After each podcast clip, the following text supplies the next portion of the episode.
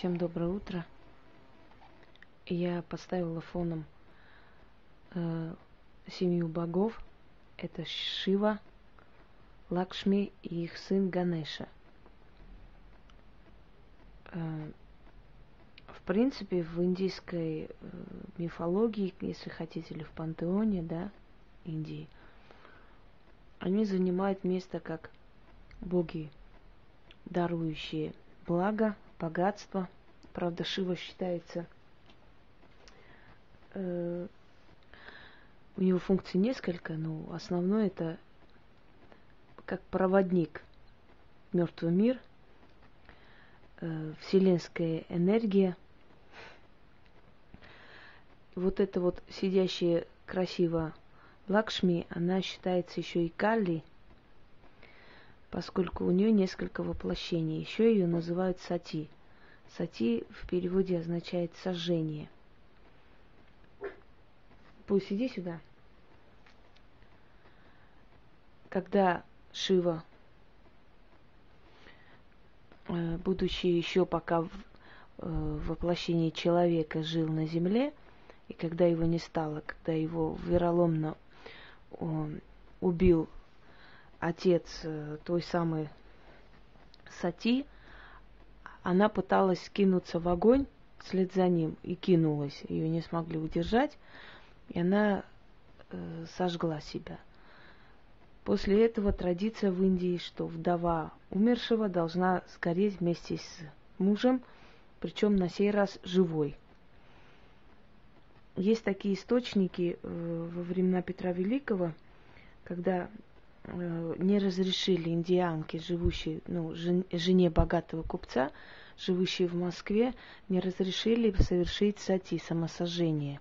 И говорят, что она била себе по голове, плакала, э, рвала на себе волосы и протестовала против того, что муж вот так с ней поступил. Э, почему я завела эту тему? Она весьма интересна и касается самопожертвования, самосожжения. Иногда не всегда самопожертвование, а, то есть недобровольного желания жертвовать собой. Однако во многих культурах было заведено, что жена после мужа уходила в мир иной следом за ним. У многих императоров после его смерти убивали не только жену, но и очень много коней, очень много воинов отправляли за ним.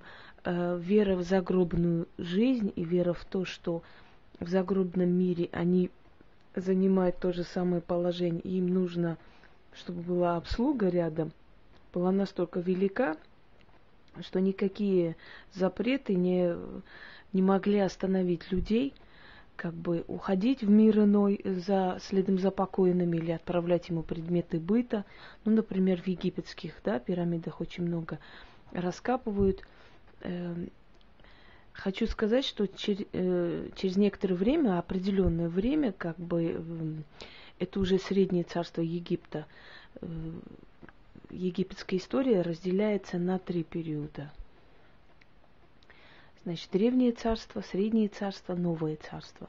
Есть еще новейшее царство, но это термин такой относительный, это времена правления лагитов, Птолемеев, это уже греки. Ну, чтобы вы ну, то есть поняли и имели представление, о чем я говорю, это времена правления династии э, деда Клеопатры, отца Клеопатры, Лак Птолемей, который был телохранителем и другом Александра Македонского, после его смерти его все ближайшие соратники разделили его царство. Египет достался Птолемею, э, значит, Сирия или, ну, ассирийская вот это вот, Ассирия с Вавилоном, вот эти все царства, которые по-иному, по Финикия, это все входило туда – вы это ну, узнаете, если захотите, а так вам как э, это особо не надо, поскольку вы не историк, да. Эм, э, Анти, Антиох э, взял правление вот над Сирией, назвав эту местность Антиохией, потом только город остался с именем Антиохия. Это долгая история. Но вот еще в Среднем Царстве, когда еще греки не, не вступили на землю э, египтян, уже как бы был запрет на убийство жен и на убийство э, сановников, на убийство животных, для того, чтобы было кому, кого, кому обслуживать фараона после смерти и стали уже э, делать э, как бы символичные жертвоприношения, то есть рисовали на стенах утварь, э, либо рисовали на стенах колесницы, рисовали... Почему вот эти все древние гробницы, они так богаты и полны источника, потому что достаточно раскрыть гробницу, да, и можно понять, какие культуры взращивались в то время, какие одежды тогда носили, какую утварь использовали на э, столах сановников и фараонов, потому что это все отправлялось ему туда, в надежде, что и там он находится в том же положении, как и в этом мире.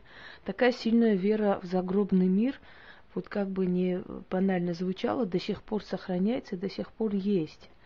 Например, когда даже в наше время, в, наш, в наше современное время, когда мы говорим, вот там такой-то, такой-то, там сосед там покойный приснился, сказал, принесите мне на могилу вот это оставьте, да, или принесите мне любимые вещи. Я иногда, когда приходят люди, я смотрю и говорю, вот э, определенные ушедшие у вас уже покойные люди, и называю, естественно, так реально есть, как бы и они вот что-то просят. И люди иногда плачут, у них иногда бывает истерика. Почему? Потому что настолько правильное описание и вещей, и предметов, которые покойные хотят. Где-то они возмущаются, что их предметы забрали. Это все-таки говорит о том, что загробный мир все-таки существует. Хотя люди по натуре своей очень сильно желают того, чтобы в загробном мире занимали такую же как бы иерархию, как и при жизни, конечно, очень хотят э, направиться туда уже готовыми. Но законы загробного мира, я уже говорила, что мы не можем до конца знать, мы можем предполагать, исходя из тысячелетнего опыта разных мастеров, практиков, философов, там, людей видящих, э, слышащих и так далее. То есть э, предполагать процентов на 40-50, что там может быть на самом деле, да? Такими же царями там остаются они или нет. Э, значит, в Болгарии, в Румынии цыгане до сих пор, когда хоронят близкого человека, устраивают целый как вам сказать, целую комнату загробного мира. Как-нибудь можете в интернете пробить, посмотреть, если вас интересует. Ложат туда телевизор, шкаф, то есть э, обувь, одежду, все, что нужно человеку для обычной жизни. Они туда ложат и делают как бы такую подземную комнату и закрывают. Это становилось причиной многих ограблений, становилось причиной разорения могил, поскольку пытались оттуда вытащить ценные вещи, которые действительно туда вложили. Хочу вам сказать, что разорители могил очень сильно рискуют, потому что в момент открывания вот этого э, как бы места усыпальницы, да, э, очень, очень э, грозит подселение, поскольку пока еще душа рядом находится, я уже объясняла, что пока тело тлеет, пока тело находится таком э, целостном состоянии, более-менее даже, душа еще находится там. Почему мы, например, делаем всегда год, да, вспоминаем год после ухода человека. То есть есть э, вообще на Кавказе 7 дней, здесь 9 дней – Э, отмечается, считается, что в течение семи или девяти дней душа э, пока со всеми прощается, потом только уходит. Сорок дней он уже все свои земные дела закончил, у кого нужно попросил прощения, кого нужно простил, и ушел уже на э, переход, то есть переход в иной мир. И год в принципе, насколько ученые доказали, что если человек не питался такой пищей, а в наше время, к сожалению, мы действительно питаемся такой мумифицирующей пищей, что организм человека, тело человека не разлагается очень долго, очень долго. Иногда говорю, что делали э, эксгумацию тела, да, через 40 лет, и видели, что он в таком же положении лежит, и говорят, что это виновата или почва такая, либо еда такая. Ну вот в христианстве очень любят это приписывать к чудесам, и тут же, значит, э, канонизируют как святого человека. Есть, например, святая Екатерина, это в католической э, церкви, да, в католичестве. Э, я видела как бы видеокадры. Она очень красивая была женщина, монахиня. Под 30 лет она умерла. И настолько красиво сохранилась и черты лица, и все, ну, в общем, какая она была, такая и она и сохранилась. Конечно, это приписали сразу к чудесам, но есть э, свойства организма, есть свойства почвы, все что угодно можно приписать. Это не всегда связано с чудесами, с святостью. Потому что душа мучается. Вот душа этой самой святой Екатерины, скажем, стоит рядом и ждет, пока тело не станет, чтобы ее отпустили на покой. Так что там ничего веселого, радостного-то нету на самом деле. Но черты лица ее очень тонкие, очень красивые. Э, даже вот любуюсь красотой этой женщины. Может быть, специально ее оставили в таком виде, чтобы просто в наше время люди видели и знали, что без косметики, без всего можно быть очень красивой женщиной даже на смертном одре. Э, но суть в том, что душа-то не уходит на покой, душа мучается. Вот. Загробный мир очень почитаем был на Востоке, э, в Азии, ну, вообще у всех народов, в принципе, да, просто каждый воспринимал это по-своему и за свой счет. Значит, в Азии, э, если вы помните, терракотовая армия э, императора Цинь Шахуанди э, из династии Цинь. Терракотовая армия создана по копии каждого воина, который там есть. 10 тысяч еще э, откопали, там говорят, что еще больше. Там и кони были, и прислуга, и чего только там не было. И вот представьте, это сколько лет труда, денег и всего нужно для того, чтобы каждого воина сделать копию. Это было сделано для того, чтобы по старой традиции не убивать столько тысяч человек, для того, чтобы они обслужили императора. В какой-то момент, в общем, нашли решение, что э, можно сделать фигуру человека, подселить туда эту силу и на самом деле. И поэтому Э, могут заменить живые, живых людей. Э, если уж исходя из опыта да, поколений, вообще мы все люди фильтруем, все принимаем через себя и через нашу призму сознания, например. Вот. И нам очень хочется, чтобы, имея здесь хороший достаток, имея здесь все, что нам хотелось э, в жизни, чтобы мы вот это все забрали с собой туда, и чтобы у нас все там было точно так же. Как правило, этим страдают люди богатые, люди, имеющие огромное имущество, и они очень не хотят расставаться со всем этим всем благополучием и готовы верить во что угодно, лишь бы это все забрать с собой и чувствовать себя комфортно и на том свете. Но насколько говорят факты и насколько говорит опыт поколений тысячелетий, что никто ничего никуда не забирает. И вот как мы голые пришли, так голые уходим, даже без тела. Даже тело наше нам не принадлежит. Почему? Потому что тело наше может болеть, может э, испытывать и боль, и дискомфорт, и холод. Оно нас не, нам не подчиняется и не, на, нам не принадлежит. А то, что тебе не подчиняется, это уже не твоя собственность. И мы уходим даже без своего тела, не то, что там богатством и имуществом. Но откуда вот это поверие в загробный мир и загробный комфорт, э, не нужно гадать и угадывать. Человечество всегда э, через призму своего сознания принимает и религию, и магию, и загробный мир, и поверие о душе, и прочее, прочее. Всегда, как ему хотелось бы, чтобы было на самом деле, да ну, например, э, ту же самую религию, которая э, на почве иудаизма э, как бы зарос, э, зародилась. Мы принимаем по-своему, каждая нация, каждый народ, то же самое христианство приняло по-своему и по-своему ее ведет. Например, в армянской церкви принят аскетизм, там нету. Иконостас появился значительно недавно, раньше не было икон вообще.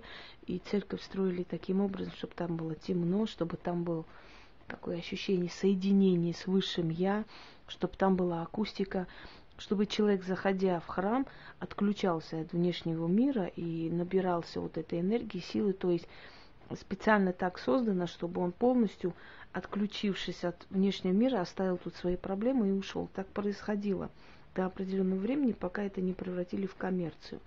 И э, храмы в Армении, скажем, строятся по языческим канонам, хоть и где-то там и халкидонская вот эта вот э, архео, археология, вот, ой, архитектура, извиняюсь, вот эти угловатые и треугольные, э, значит, э, крыши храмов и верхушки, но э, все это строится на основе именно языческого типа.